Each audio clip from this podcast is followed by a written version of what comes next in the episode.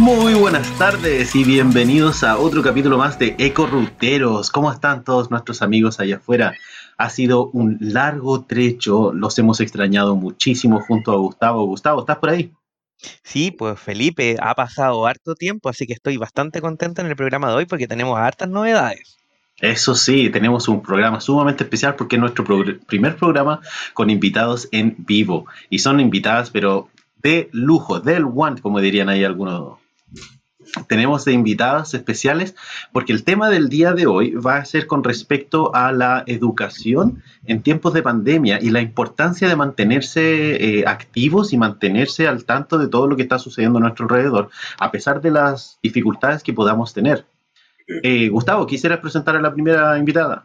Ya, perfecto. Y justamente con el tema que estamos hablando de cómo mantenernos activamente, tenemos aquí a Catalina Marzano, ¿no es cierto? Que ahí se va a hacer su presentación, nos va a contar un poquito en qué está. Eh, ella es especialista en todo lo que es astroturismo y ha estado innovando, ha tenido hasta algunos premios por ahí que nos va a ir contando.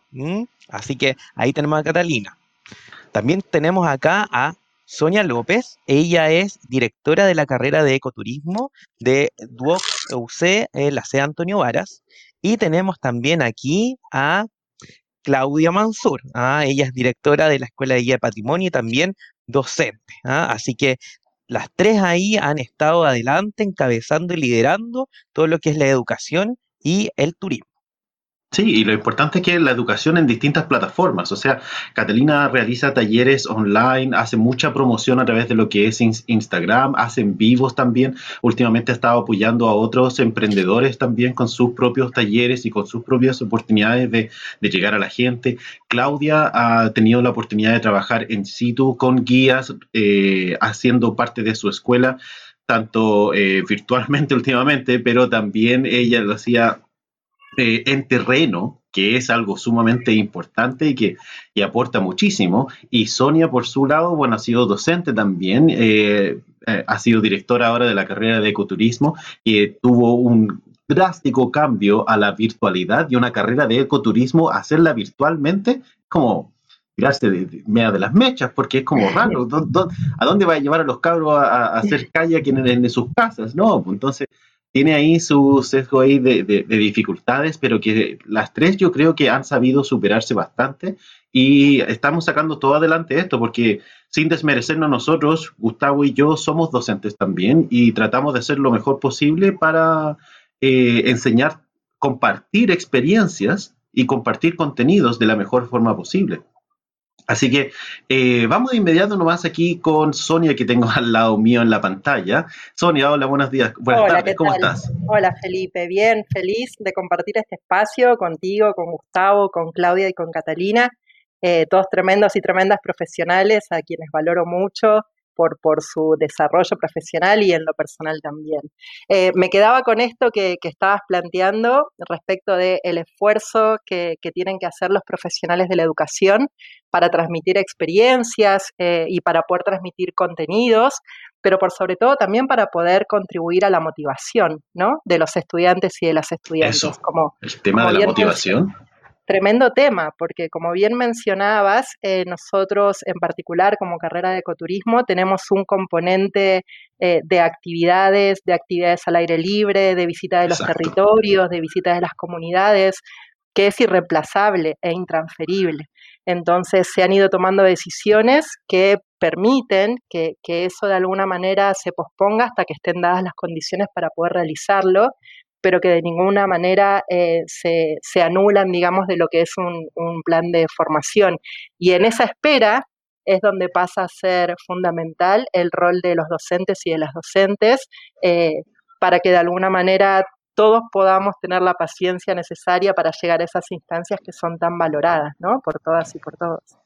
Sí, absolutamente. Eh, yendo, eh, siguiendo el mismo hilo, quisiera preguntarle al tiro a, Catalina, eh, ¿cómo ha sido su experiencia en crear talleres online, en hacer todo prácticamente desde la promoción al taller mismo y tu misma retroalimentación, y es todo virtual? ¿Cómo han sido tus talleres de astroturismo específicamente, Catalina? ah, muy buenas tardes, ¿cómo estás? Disculpa. buenas tardes. mira, ha sido bien intenso es harta pega, eh, es sentarte bien temprano en la mañana, empezar a planificar qué hacer.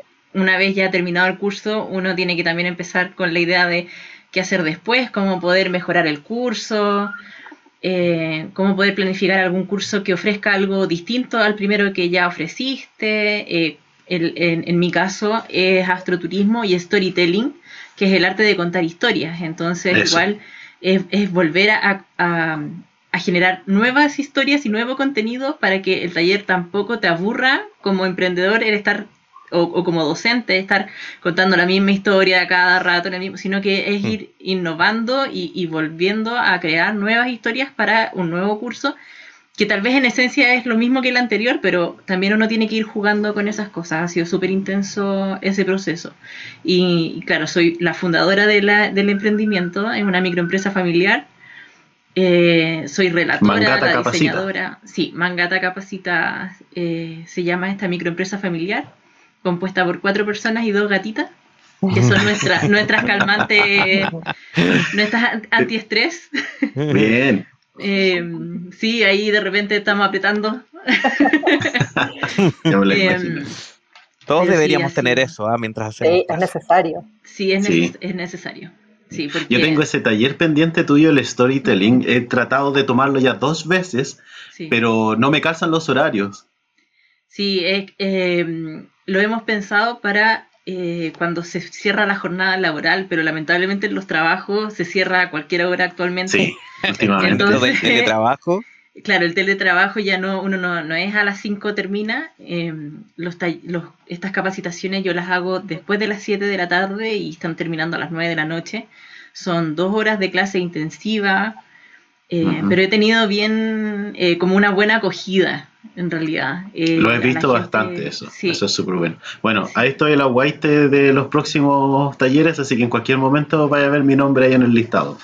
Ahí Catalina ya sabes que tienes un alumno ahí, así que ahí lo vamos a traer ahí, ¿ah? Sí, de hecho Gustavo también fue alumno. Sí, pues yo ahí también estuve ahí. Sí. Qué bueno. Y Claudia tenemos, por supuesto, eh, Claudia con su eh, escuela de guías, que lo encuentro yo fascinante, porque yo mismo, yo también soy guía de turismo, soy profesor de interpretación y que exista una escuela de patrimonio donde el enfoque vaya a la interpretación, es algo sumamente fascinante. ¿Cómo ha sido tu experiencia, Claudia? Eh, bueno, antes que nada, muchas gracias por esta invitación tan simpática. Eh, y bueno, eh, mi experiencia también ha sido muy intensa, pero también ha tenido como lados súper gratificantes porque empezamos a hacer cursos, retomamos, al principio dijimos, bueno, la pandemia, esperamos que pase la pandemia, pero como ya duraba, bueno, hagamos cursos y de hecho nos pidieron unos cursos de interpretación del patrimonio, eh, gente que que ve aves, era para una agencia de avistamiento de aves. Y la verdad es que fue maravilloso por muchas cosas. Uno, porque resulta bastante bien finalmente hacer clases online, mucho más de lo que uno podría pensar originalmente. Como igual es muy interesante porque hay menos cansancio, hay menos movimiento de las personas. Entonces, en verdad, no, no llegan del taco, de la micro a, la clase, que prende el computador en su casa, lo cual en algún lugar es súper bueno. Y lo otro que pasó mucho es que como la gente estaba sola en su casa o, bueno, digamos, mirando a su familia, al final la gente del curso es con la gente que uno más ve en estos momentos de encierro, se convierten en grupos súper súper simpático. Entonces, como que ha sido de tener esta experiencia de compartir en pandemia, donde están todos solos y estar con, tu curso, sientes como un apoyo. Entonces, ha sido súper, súper bonito. Súper lindo. Muy buena experiencia. Mira, qué excelentes reflexiones. Y ahí, bueno, ahí se me salta el tiro la duda eh, para tanto para Claudia como para eh, Catalina. Ustedes han encontrado que cuando se hacen, por ejemplo, estos cursos, cuando, se solían hacer en la antigüedad, por allá por hace el 2018, por el 2019, eh, parecen siglos atrás, sí, tienen se, se, creaban estas instancias de compañerismo en que se hacían trabajos en conjunto y muchas veces se hacían hartas redes de contacto. ¿Qué pasa hoy en día? ¿Ustedes han visto quizás que se sigue haciendo, que, que sigue sucediendo o ya no tanto? Bueno, en, en el caso mío, mi, emprendimiento viene de recién eh, septiembre del año pasado, ya formalizado desde diciembre, entonces no tengo tanta teoría como desde el 2018. Ya. Pero eh, como experiencia personal, no de microemprendedora, eh, la verdad es que siento que los contactos se han generado más ahora que antes. Una que es tímida y le cuesta un poco relacionarse con más gente, por ejemplo, en los eventos donde uno participaba o en los talleres, no era tanto el contacto social que tenía, sino que más bien era a la clase, eh, eh, como absorber el contenido que te estaban pasando, irse y tampoco había tanta interacción entre la gente. En cambio ahora eh, te, genera esa instancia de que te tienes que presentar antes, tienes que mencionar qué lo que haces y muchas veces cuando uno dice, no, yo estoy emprendiendo en astroturismo, se igual queda conectada más gente después de la clase o te llaman después por teléfono, por ejemplo. De hecho, hace cinco minutos antes de empezar, eh, me contactó un, guía que está haciendo un plan de tour de Vicuña y, me contactó para que lo ayudara con el tema del astroturismo allá. Mira, qué bueno. Eh, pero él fue alumno hace meses atrás, o sea, no. Y, y empezó como a generar más redes, más vínculos, y creo que esta nueva normalidad digital en, este, en este aspecto, no estoy diciendo en todos los aspectos, ha generado mucha más confianza entre la gente para interactuar. Pero incluso, Cata, mira, y lo que tú estás diciendo, y disculpa que te interrumpa, pero mira, hay una cosa que, que, yo también destaco entre ustedes tres, y de la Catalina, que una anécdota, y perdona que te interrumpa, pero es importante que la gente lo sepa. Eh, se estuvo planificando mucho tiempo un evento de astroturismo presencial, que lo estábamos coordinando justamente con eh, la sede de Antonio Vara, estaba Sonia, estaban varios, y te acuerdas, Cata, que se demoró mucho. Y finalmente hubo un proceso que vino este tema online y eh, finalmente sacamos súper rápido y resultó súper exitoso eh, e incluso a lo mejor mucho mejor que haberlo hecho presencial. Y eso también destaca que creo que es por eso también eh, estas invitadas, digamos, porque han podido igual ya, pasa esto, pero sacamos de adelante el tema. Entonces, un poco también destacando lo que tú estás hablando, que también ese, ese traspaso fue importante. Claro, se piensa y se hace. O sea, igual eh, hay que destacar que no, fue un problema administrativo lo que nos pasó con el tema de, ese seminario, sino que fue un tema de un pequeño tema de estallido social y después pandemia. Entonces, claramente, claro, un detalle eh, que hizo que se aplazaran las cosas ahí con Duoc. Eh, no fue para nada un tema de ni de la administración que teníamos con Gustavo, ni con Sonia, ni nada de eso, sino que fue más externo el problema, pero claro, se, pensó eh, la otra ventaja que yo, al final. Claro, y la otra ventaja que yo tengo y que no lo había mencionado es que eh, mi círculo de amistades son todos astrónomos, eh, son doctores en astrofísica y por el otro lado también tengo a ProTour, que son todos profesionales del turismo, entonces tenía los dos sectores separados y, el evento del astroturismo era más que nada unificar estos dos temas que estaban como bien distantes. Tremenda fusión, ¿no? Sí, pero o sea, es que ya venía el astroturismo de hace mucho tiempo, pero se, sentía en el ambiente de que no había nadie que tomara estas dos industrias y las empezara a tratar de juntar. Eh, el que es guía de astroturismo siendo astrónomo, no tiene las habilidades blandas que tiene el guía de turismo, eh, que es profesional del turismo, ¿no es cierto? Entonces, eh, la idea de, vincular a ambos eh, creo que era súper importante y eso es lo que hacemos como Mangata también, porque generamos esta, este bichito dentro del astrónomo para que empiece a aprender a contar sus propias historias y también dentro del, del guía de turismo o de la persona que esté interesada en conocer astronomía. El curso es corto, no es un curso largo. Eh, bueno, los cursos no tienen más de cinco clases y, la verdad es que abarca desde, no sé, un tour por el espacio, así parte el curso y después vamos desarrollando contenido astronómico, eh, pasando por el storytelling y terminando con diseños de experiencias astroturísticas. Entonces, bien completo en cinco clases. Súper completo, qué bien. Sí. Qué bueno, muchas gracias, Kat. Y Claudia, ¿cómo ha sido tu experiencia antes y ahora? ¿Tú has visto esta, las redes que se arman? ¿Cómo ha sido el entusiasmo de los, de los alumnos? ¿Qué opinas? Eh, bueno, la escuela, eh, como trabaja con el patrimonio y el patrimonio también es una cosa común, ¿ah? como que cuando uno descubre que hay, que hay algo que es común y nos pertenece a todos y es maravilloso, genera como mucha energía y, y la verdad es que siempre me meten en los WhatsApp del grupo que hay varios que siempre se han mantenido muy activos, de antes de la pandemia y de después de la pandemia. Ahora, lo que pasa en pandemia nuevamente es como lo que dije antes, que como esta cosa de verse virtual y, por ejemplo, unos grupos en un, en un momento pudimos salir a terreno. Entonces la gente se conoció y era como fantástico como ver gente que había visto en pantalla durante un montón de horas. Entonces ha sido como distinto y ese grupo se mantiene mucho más activo, ¿ah? mucho más activo. Qué bueno. Una, un curso que hicimos en Lampa para, para formar guías de Lampa, en el cual participó Gustavo también, haciendo clases, sí. Sí, Gustavo metido en todas. Sí, en todas partes. Sí, es como Entonces, ya, ya cortala, pues, cortala, pues, ¿ah? Ah, el invitado de piedra, pues, ¿ah? El palo blanco en realidad. Él, él no, no. Él es su aporte. Eso es lo que. Sí, así que no, bien, súper bien. Y, y, y como digo, el Le patrimonio pongo glamour a las entrega, cosas. junta. Junta y motiva a la gente cuando descubren la ciudad. Tenemos ahora, ahora estamos lanzando un curso de, eh, para Santiago, empieza la próxima semana. Entonces, arquitectura e historia de Santiago.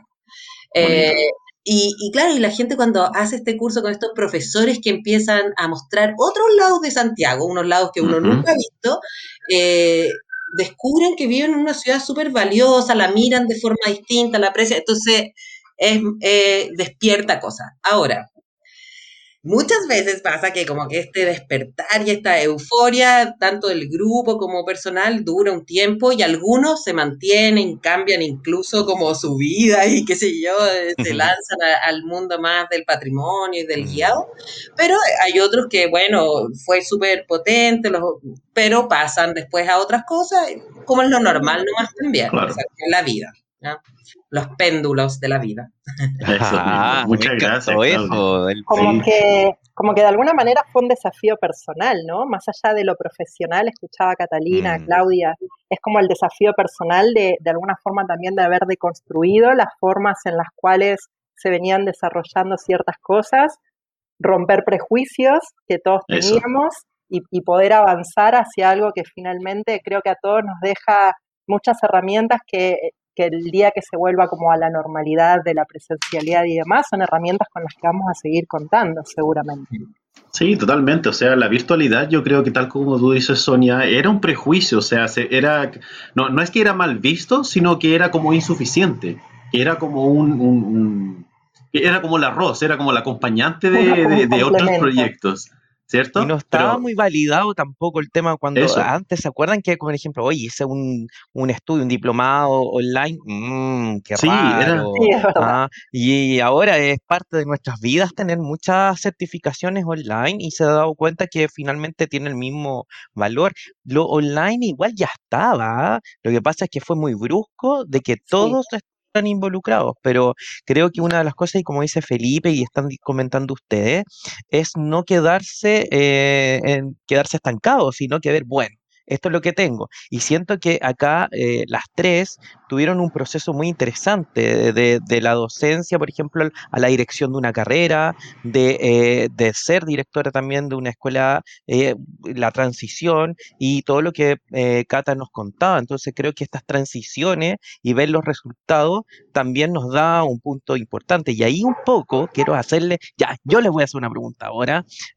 ¿Cómo ven esto en el futuro? ¿Cómo se, cómo se proyectan? ¿Cuáles son los desafíos Mm. que tienen ustedes? No sé si Sonia quieres tú un poco compartir con esta, con esta pregunta. ¿Cómo, cómo lo Sí, ves? por supuesto. Eh, bueno, un poco lo que mencionábamos recién, ¿no? Que en realidad nos hemos dotado de un montón de herramientas que hasta hace un tiempo atrás no la pensábamos más allá que como un complemento y que de alguna manera también eh, van a robustecer eh, todas las experiencias académicas que podemos generar para los estudiantes. Entonces, yo creo que el desafío ahora es, es eh, ir viendo cuál es el óptimo en esta fusión, en este mix entre lo que tenga que ver con una experiencia académica presencial y una experiencia académica virtualizada. Pero, pero yo creo que eh, habiendo pasado esa primera etapa de transición fuerte, tanto los y las estudiantes como los y las docentes eh, entendimos que realmente es algo que bien utilizado es, es un aporte eh, sumamente importante para, para la educación. Sí, sumamente importante, de todas maneras. Y eh, Sonia, también quería preguntarte ahí, el, ¿cómo ves el entusiasmo de los estudiantes por estudiar una carrera casi 100% práctica al aire libre, pero de forma virtual? Yo creo que se han ido reencantando. Yo creo que en un primer momento también em, hubo eh, ciertas dudas y ciertas incertidumbres respecto a qué tan potente podía ser esa experiencia formativa.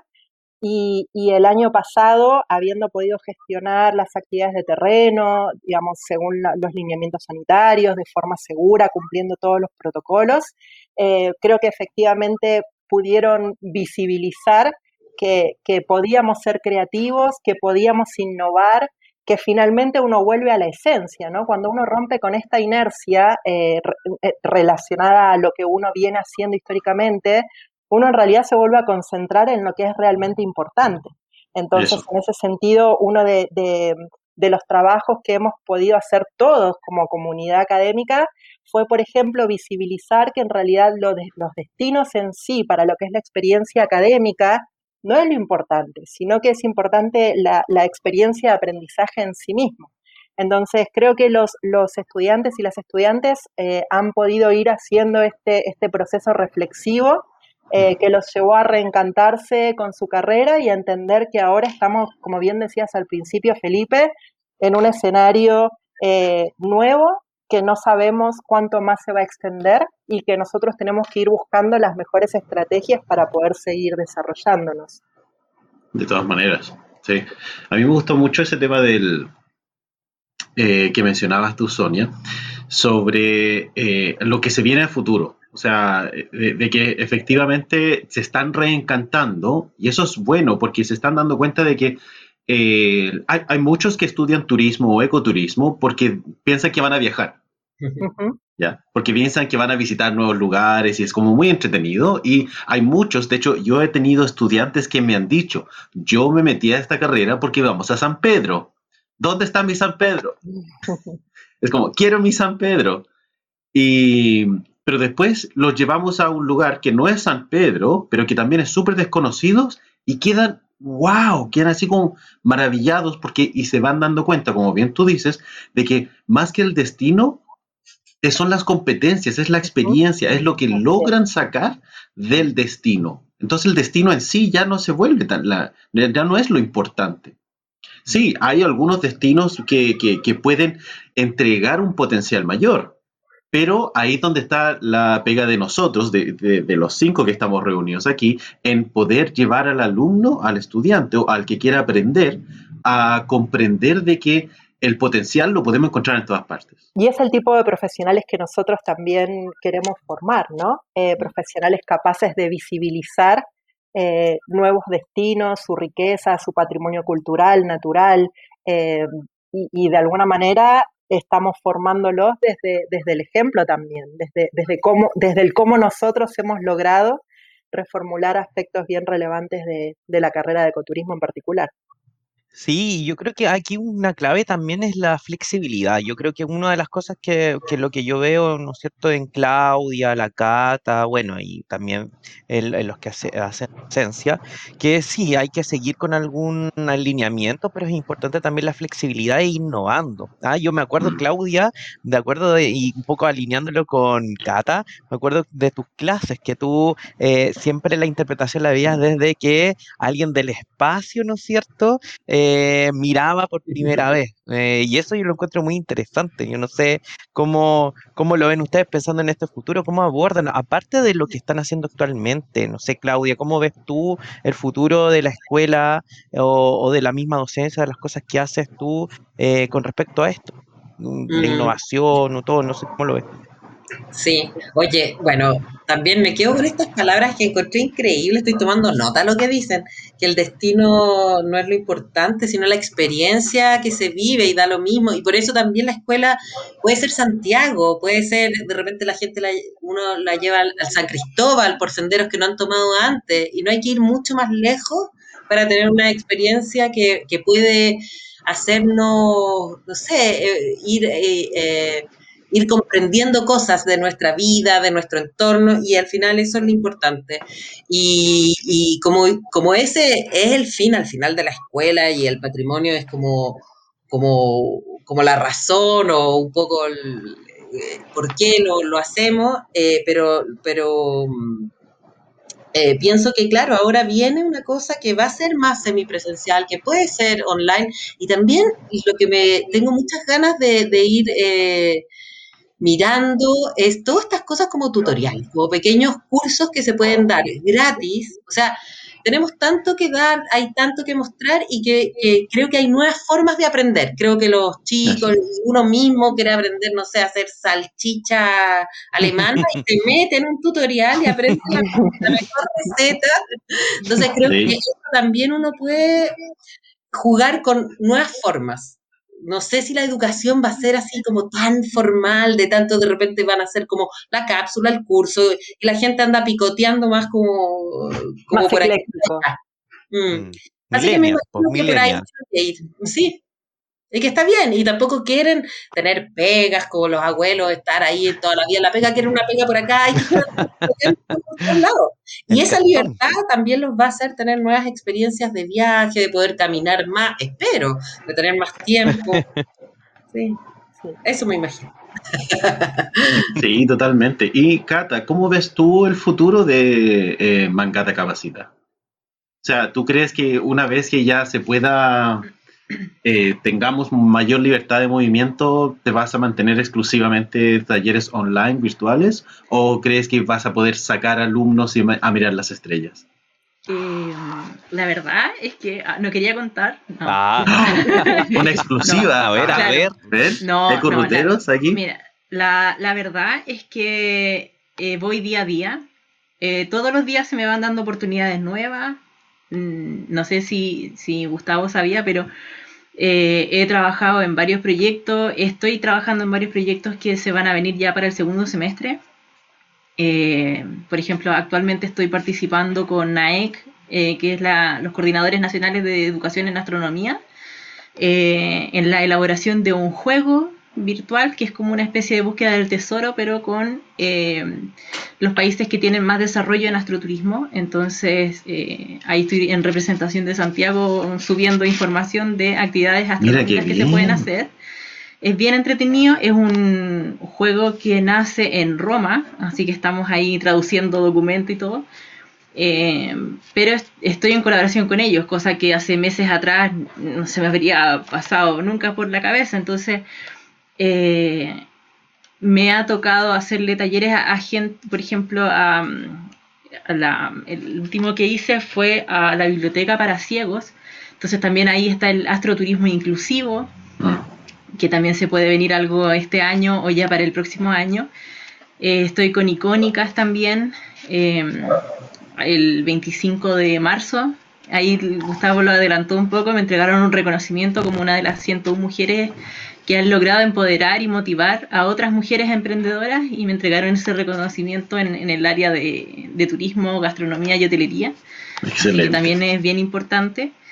Y, así vamos, como decía, día a día. Todos los días pasa algo entretenido. Eh, hoy día em, eh, ya estoy colaborando con una astrónoma, vamos a hacer un taller que se viene luego ella también tiene otros proyectos que también eh, incluyó. Todavía no puedo contar mucho, eh, pero ya se vendría para junio.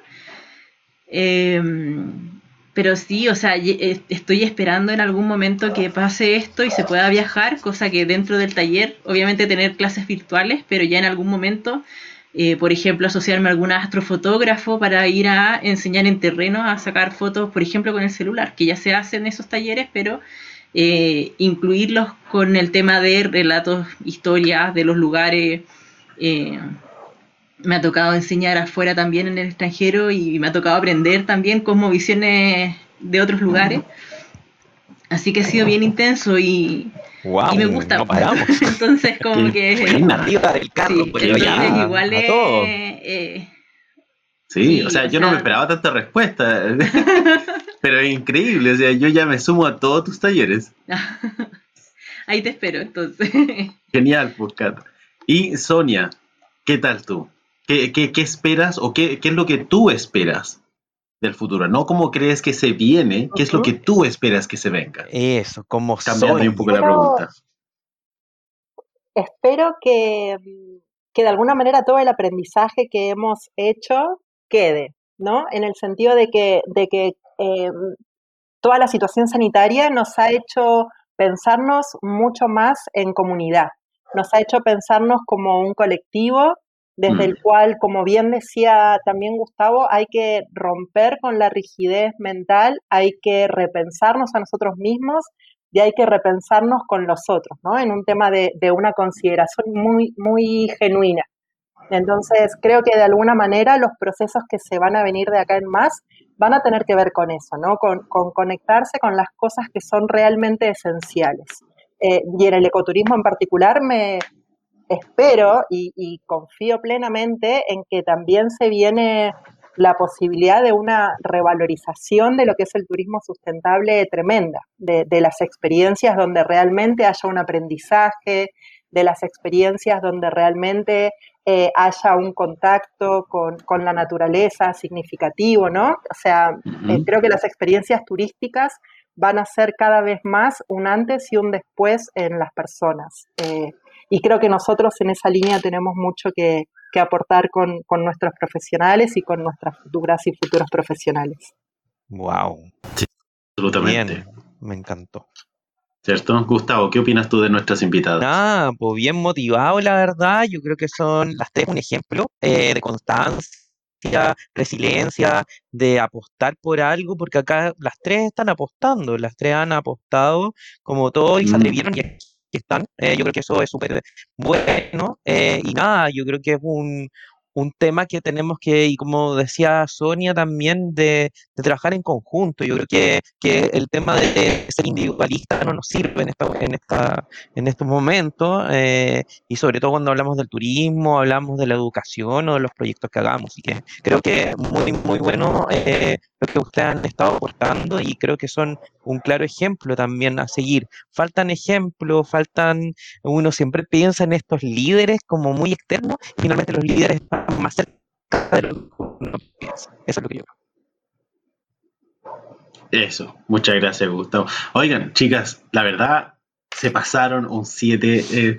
la, yo creo que este ha sido un excelente capítulo. Ya estamos llegando a nuestro final, eso sí. Eh, pero primero que todo, agradecerles por su participación, agradecerles por su energía y agradecerles por todo el trabajo que están haciendo, que es realmente increíble. Tal como dice Gustavo, son verdaderas líderes de cada una de sus, eh, de sus rubros, de sus competencias. Y han, yo las conozco, por lo menos a Sonia y a Claudia las conozco personalmente, a Cata, por ahí hemos estado hablando internamente de repente y también cada vez me cae mejor, así que yo realmente me siento privilegiado por conocerlas a ustedes tres y de alguna u otra forma trabajar juntos y ojalá sigamos trabajando juntos a futuro de todas maneras. Eh, tomémonos un, pequeño minutito para cada una, eh, no sé si quiere promocionar algo, si quieren decir algunas últimas palabras para ya ir despidiéndonos. Sonia, ¿qué tal tú? Sí, eh, para mí fueron unos minutos extraordinarios, realmente lo pasé muy bien. Eh, creo que uno añora mucho tener esos, estos espacios de, de comunicación eh, con pares, con, con, personas que para uno también son un aporte y a uno lo nutren. Me encantó escuchar a Catalina, me encantó escuchar a Claudia, como siempre. Eh, y en ese sentido, nada, solamente transmitir, eh, como bien decía Gustavo, que estamos en un momento en el cual lo más importante es poder visualizarnos como comunidad eh, donde cada uno realmente se compromete con lo que hace, pone lo mejor de sí, porque eso tiene que ver con la consideración por el otro, con el respeto por el otro, eso. y que yo creo que eh, vamos a salir fortalecidos de toda esta situación, sin duda.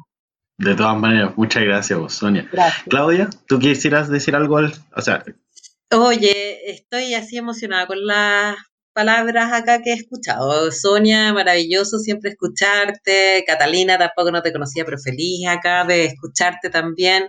Eh, gracias por esta invitación. Eh, realmente lindo y pensar que en verdad de, de, esta situación de pandemia podemos reflexionar y pensar distinto el turismo, el ecoturismo, eh, que también son parte de, problemáticas que tiene el planeta hoy día. O sea, somos responsables y en este momento eh, hemos podido reflexionar, hemos dejado que algunos lugares, ¿no es cierto?, se recuperen incluso, lo, eh, han podido, los animales por una vez no están confinados, estamos nosotros confinados y ellos pueden salir. Y entonces... Ojalá, ojalá, como dice Sonia, que cuando volvamos, volvamos mejores, volvamos más cautelosos, eh, con cuidado y no olvidemos todos estos aprendizajes, al contrario, los tomemos y, y aprendamos a vivir en un planeta en el cual nosotros, como en lo que hacemos en turismo, en el guiado, como guías, estamos enseñando, nosotros damos la pauta, nosotros mostramos y decimos como que hay que mostrar. Por lo tanto, ojalá eh, tomemos toda este, esta responsabilidad que tenemos y, lo hagamos bien, eh, no para ganar nosotros, sino para, para, para que esto perdure, para que el planeta perdure, que sea sustentable de verdad, no, no un eslogan. Sí. Eso. Eso. Muchas gracias, Claudia. ¿Y Catalina? Ahí sí. Ahí sí. Em, no, igual que, que, Claudia y Sonia, agradecer el espacio porque realmente se agradecen estos espacios de conversación para generar conciencia también en el entorno en el que estamos. El tema educación en nuestro país está como bien dejado, se está desmotivando a algunas personas y la verdad es que no, eh, como, como eh, emprendedora, eh, el único consejo que puedo dar es que los espacios de colaboración son súper importantes ya el tema, y, Gustavo como me conoce sabe que yo siempre digo esto, el tema de la competitividad ya está obsoleto.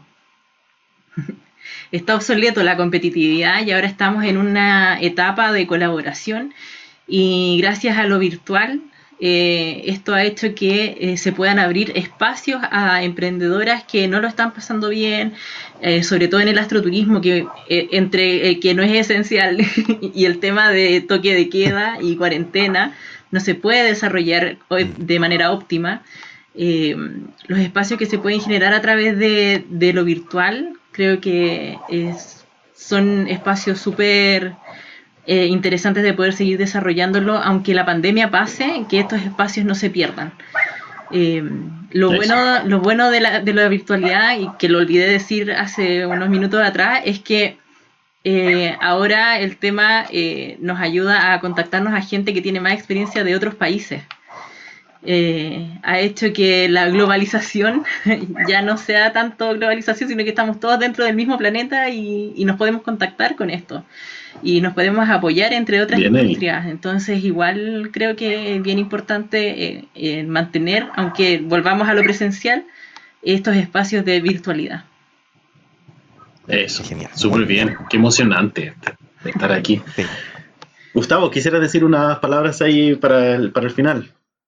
Pues nada, pues Felipe, ¿qué crees que te diga acá? Pero feliz, también muy, muy especial todo lo que han comentado, me llevo mucha energía, me llevo mucho también em, como mucha motivación, creo yo, con todo lo que, lo que hemos estado hablando, así que nada, pues muchas felicitaciones de mi parte em, por todo lo que están haciendo. Y nada, pues así que feliz de este regreso de Corrutero Felipe, te extrañaba mucho pero ya estamos acá de nuevo, ¿ah? así que ya estamos de vuelta. Es mejor que empezar con este capítulo. Súper buen capítulo de retorno, así que por mi parte, muchísimas, muchísimas gracias nuevamente. Eh, a, a, nuestras invitadas. Muchísimas gracias, como siempre, a nuestros auditores. Ya, va, eh, ya vamos a estar subiendo cada vez más capítulos. Y la verdad es que les teníamos unos regalitos a nuestras invitadas. Eh, o sea, ojalá tuviéramos regalitos para nuestras invitadas, pero lamentablemente todavía no tenemos auspiciadores, así que no sé, quizá algo por Uber Eats voy a mandar, no sé, algo se me ocurrirá, pero en una vez alguien escucha esto y diga, ah, ya, ok, por último, por lástima, sí, ya yo voy a auspiciar a Ruteros, pero. Sí, estamos abiertos a esas posibilidades. Si algo cae, no sé. Muy bien, muchísimas gracias por conectarse, muchísimas gracias por estar acá. Y bueno, queridos auditores, que estén muy bien todos, manténganse sanos, manténganse eh, seguros con sus, con sus queridos y nos estamos escuchando en nuestro próximo capítulo. Que tengan muy buena tarde, muy buen día, muy buena noche, cuando sea que lo hayan escuchado y que les vaya bonito. Chao, chao. Chao.